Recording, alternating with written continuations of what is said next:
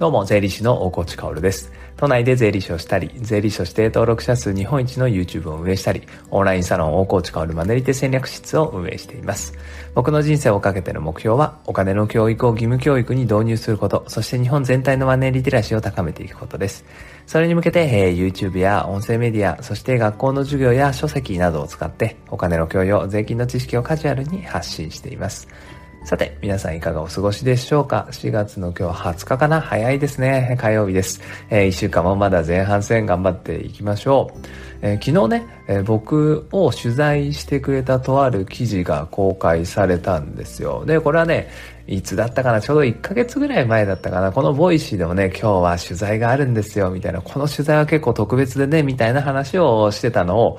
それをね、記憶に残ってる方もいるんじゃないかなと思うんですが、どこからの取材かっていうと、ベネッセコーポレーションですね。ベネッセさんですね。えー、ベネッセさんの教育事業のサイトからあ取材を受けたんですよ。で、まあ、教育のサイトから僕がどんな取材を受けたかっていうと、もう当然ね、チャプターに URL 貼ってありますから、覗いてみてくださいね。えー、そこを確認するとですね、お金の教育についての取材なんですね。もうそれ単体なんですよ。僕はもう取材って言ったら、まあ、YouTube についてとかね、税金についてとか、副業についてとか、まあ、あとセルフブランディングについてとか、まあ、いろいろ取材を受けたことあるんだけど、教育事業のサイトからお金の教育についていて取材をさせてくださいっていう形ね。これはやっぱり初めてだし、しかもこの記事っていうのはね、昨日ので終わらなくて、あと2回あるんですよ。3本にわたって、えー、3部作みたいな感じの記事になってるんですけど、これはやっぱり大きいことだなと思うんです。まあ、このね、ボイシーを聞いてくれているリスナーの方たちっていうのは、まあ僕がね、お金の教育を義務教育にっていうのは毎回毎回冒頭で言ってるからさ、この理念っていうかもう目標っていうのは分かってくれてると思うんだけど、結構外側から見てる人たちっていうのは、僕のこと税理士だよねとか本、あの、売れてる本の著者だよねとか、YouTube、えー、登録者いっぱいいる人だよねぐらいなんですよね。やっぱりお金の教育について活動をしている人っていう認知はまだまだ少ないんですが、まあその中でね、ベネッセさんが今回お金の教育という題材でね、取材してくれたのは本当に大きいことだなと思うんです。そして、えー、すごくすごく感謝をしていますね。やっぱりこれはこのままね、今日本題につながっていくんだけど、お金の教育っていうのは、ちょっとずつなんかこう動き始めてる感じはあるんですよね。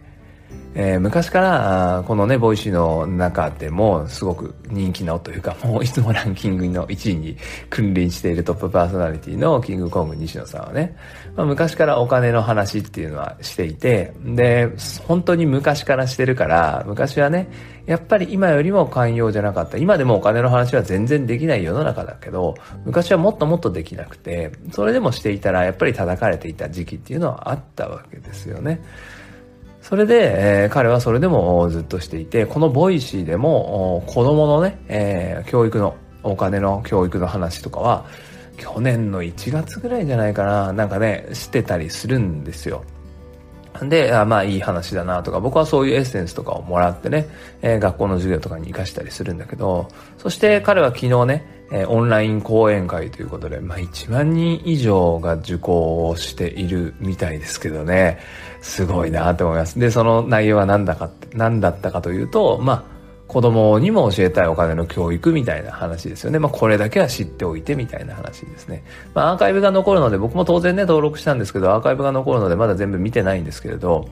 まあそういうことをやって人が1万人集まるっていう事実ですね。これ2、3年前だったら、その子供たちに教えたいお金の教育の話とか、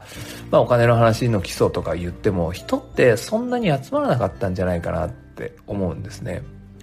ということで本題でお金の教育の夜明けということでね、やっぱりちょっと流れは来てるんだろうなって思います。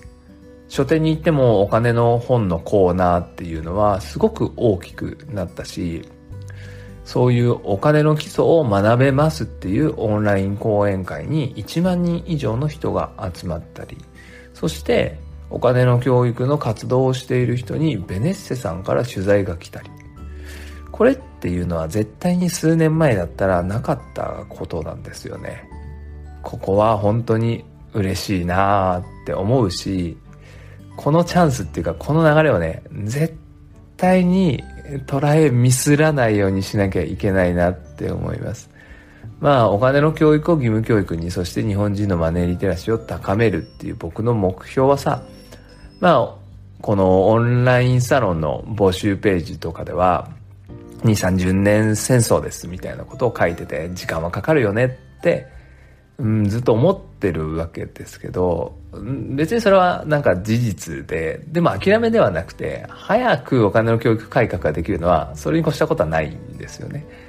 だから、オンラインサロンを作って1年。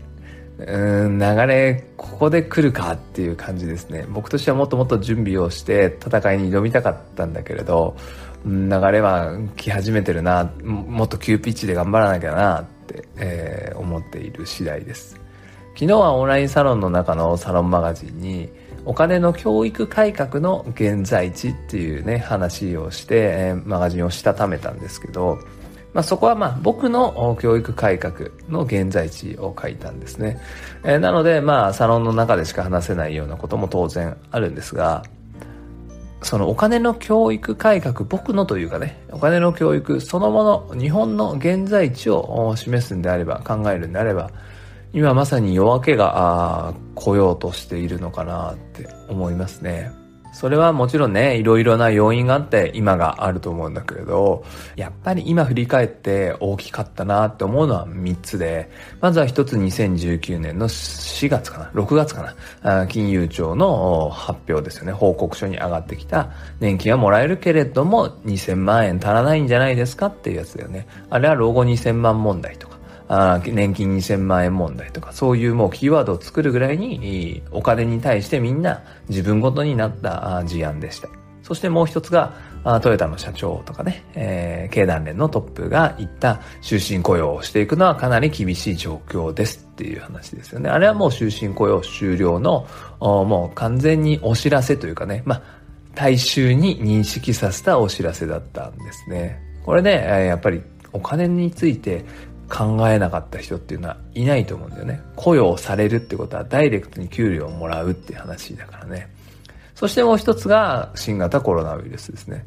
明日何が起こるかもうわからない世界になったっていうのはみんな認識しているし、ボーナスは簡単にカットされるし、給料も減額されるし、もっと言うと会社は簡単になくなるし、クビにも簡単にされるっていうね。そういう明日何が起こるかわからない、明日は今日の繰り返しじゃない世界線に僕たちは今立っているわけですよね。ここでやっぱりお金のことを考えない人っていうのはなかなかいないんじゃないかなって考えなくても不安になる人っていうのはあたくさんいるっていうことですね。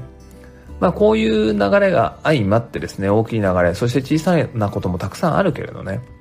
YouTube でビジネス系 YouTuber が流行ったとかね、えー、そういうのもあるけれど、とにかくお金について考えなければならない。もう無理やりね、考えろって言われているのが今だと思うんですよね。そしてそれを教育といかに結びつけていくかっていうのが僕は重要だと思っていて、結局学びたい人は学ぶんですよね。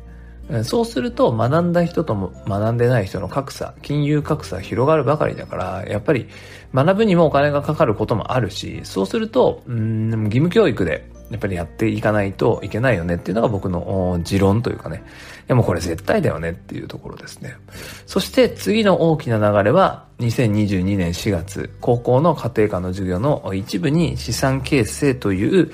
えー、科目というかね、内容が入るっていうことですね。まあこれはね、どうなるかわからないけれども、大慌てだと思いますよ、現場は。高校の教師、まあ、つまり公務員がいきなり資産形成について高校生に教えてくださいっていう話ですからね。高校生下手すれば僕の本とか読んでたら先生より間違いなく資産形成について詳しいですからね。でそもそも高校の教師、公務員の方っていうのはもし何もしてこなかったんであれば金融知識っていうのはほぼゼロなので、ここをどうするかっていうところですね。えー、もう本当に意味のない授業になっては仕方がないので、ここを僕はなんとかね、ムーブメントにしたいなと思っていますし、お金の教育にね、一石を投じられるようにね、えー、頑張りたいと思いますので、ご期待ください。いや大風呂敷引いちゃったな。でもね、それがしっかり畳めるようにね、頑張っていきますので、えー、皆さんよろしくお願いします。一緒にお金の教育について考えていきましょう。それでは素敵な一日を最後まで聞いてくれたあなたに幸あれ。じゃあね。